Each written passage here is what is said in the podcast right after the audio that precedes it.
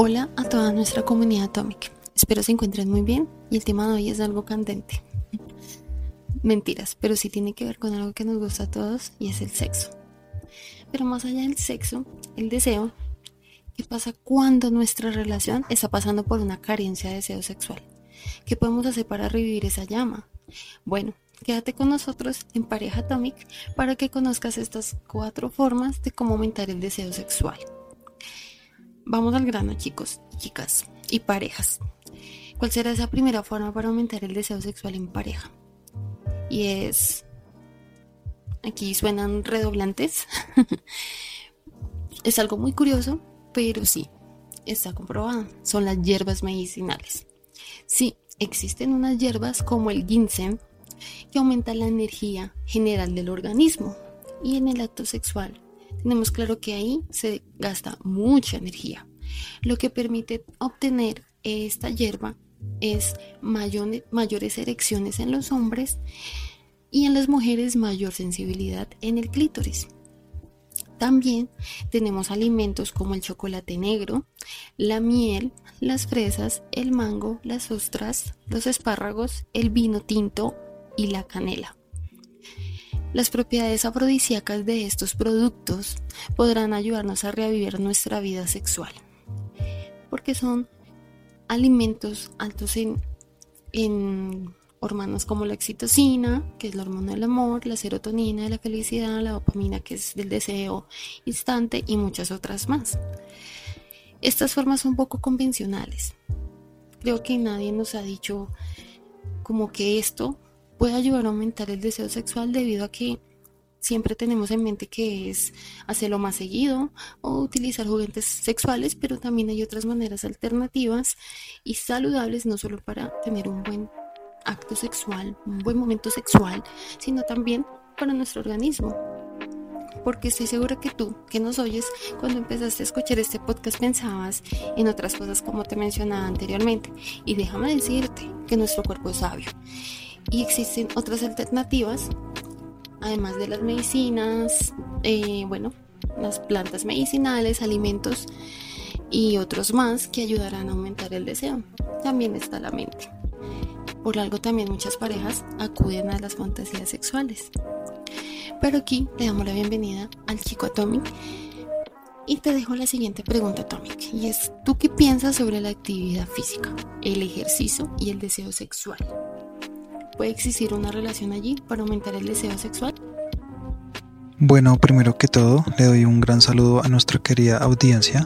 Gracias por acompañarnos una vez más a este canal, un lugar donde podrás encontrar tips, consejos, anécdotas y mucho más sobre una vida sana en pareja eh, o en solitario. Bueno, chica Tomic, frente a la pregunta que me planteas, te podría decir que he leído y a raíz de esto lo he practicado que cuando tenemos actividad física, o sea, hacemos ejercicio, nos libramos de algunas toxinas que nuestro cuerpo necesita expulsar. Por ejemplo, eh, sudamos y eso es muy bueno para nuestro organismo y así nos libra del estrés. También es una buena forma de liberar toda la energía que tengamos acumulada. Eh, esto aplica tanto para los chicos como las chicas.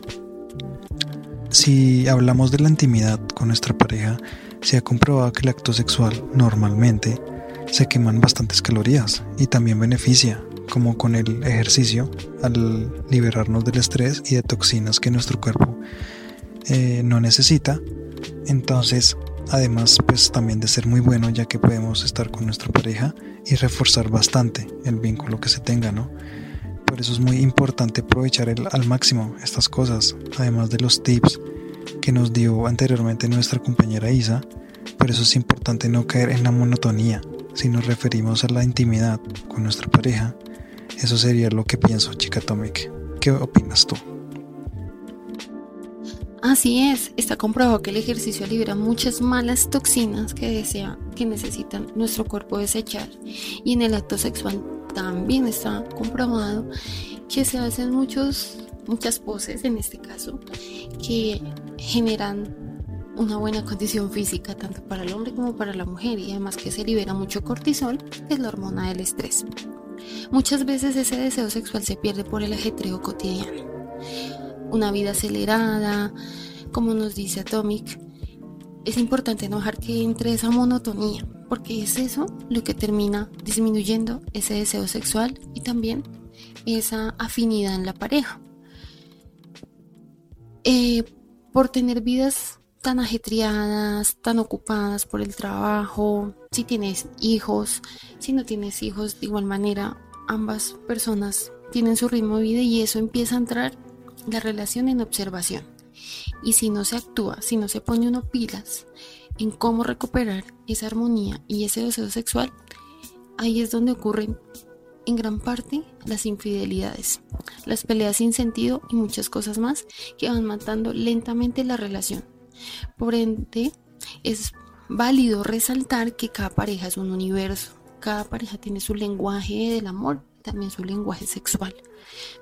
Y es importante en este tipo de temas saber qué quiere nuestra pareja en la intimidad y viceversa. Esa comunicación antes del acto también fortalece mucho y aumenta más el deseo sexual, porque nuestra mente empieza a hacer las, los fotogramas, o sea, como una película, y cuando llegue el momento pues va a ser mucho más excitante estar con nuestra pareja. Y así hay armonía en ese aspecto. Y no entre y no se entra en una guerra de egos donde quién complace más al otro. Mm, mm, mm. Eso no está bien. Por el momento, dejo al chico Tommy porque pues algo más que quieras añadir. Pues respondiéndote Isa, también podría decir que mientras las dos partes, tanto el hombre como la mujer, o no necesariamente hombre y mujer, del tipo de sexualidad que sea, chico con chica, chico con chico, es necesario que ambas partes tengan ese deseo sexual. Es muy importante esto, ambas partes deben sentirse bien y disfrutar de este acto tan íntimo con tu pareja. Un síntoma negativo sería que alguno de los dos dejara de sentir esa atracción y se llegue a notar en la relación, ¿no? Por eso es crucial que ambas partes hagan que esto pues no suceda, ¿no? Porque me puedo, pues no me puedo imaginar y sería feo y triste estar con alguien en este aspecto, como el, pues como es el íntimo, y no estar disfrutándolo. Y en muchas ocasiones pasa. Si la relación está en un momento mal o no es la pareja correcta, por eso tienes que también ser muy abierto a hablar de esto pues con tu pareja. ¿Qué te gusta, qué no te gusta, qué te gustaría probar y viceversa, ¿no? Esto ayudaría mucho a ser diferente y a ser atractivo el hecho de hacer estas cosas con tu pareja. Como todo, la comunicación siempre está presente, ¿no? Eso sería lo que quería decirles, quería audiencia. Con esto pues me despido chicos y chicas, espero les haya servido de algo lo que te contamos acá junto con Isa.